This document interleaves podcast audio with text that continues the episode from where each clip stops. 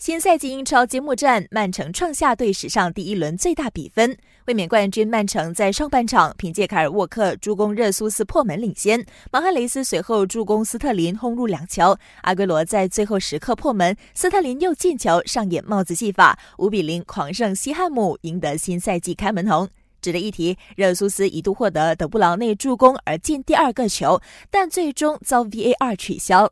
另一边的热刺则上演逆转好戏，三比一绝杀英超升班马阿斯顿维拉。热刺一开始是落后，但新援恩东贝莱及时爆射扳平比分，阿里凯恩更在五分钟内梅开二度。其他英超战报：伯恩茅斯一比一与谢菲尔德联握手言和，伯恩利三比零横扫南普顿，水晶宫零比零闷平埃弗顿，沃特福德则惨吞布莱顿送出的三个光蛋。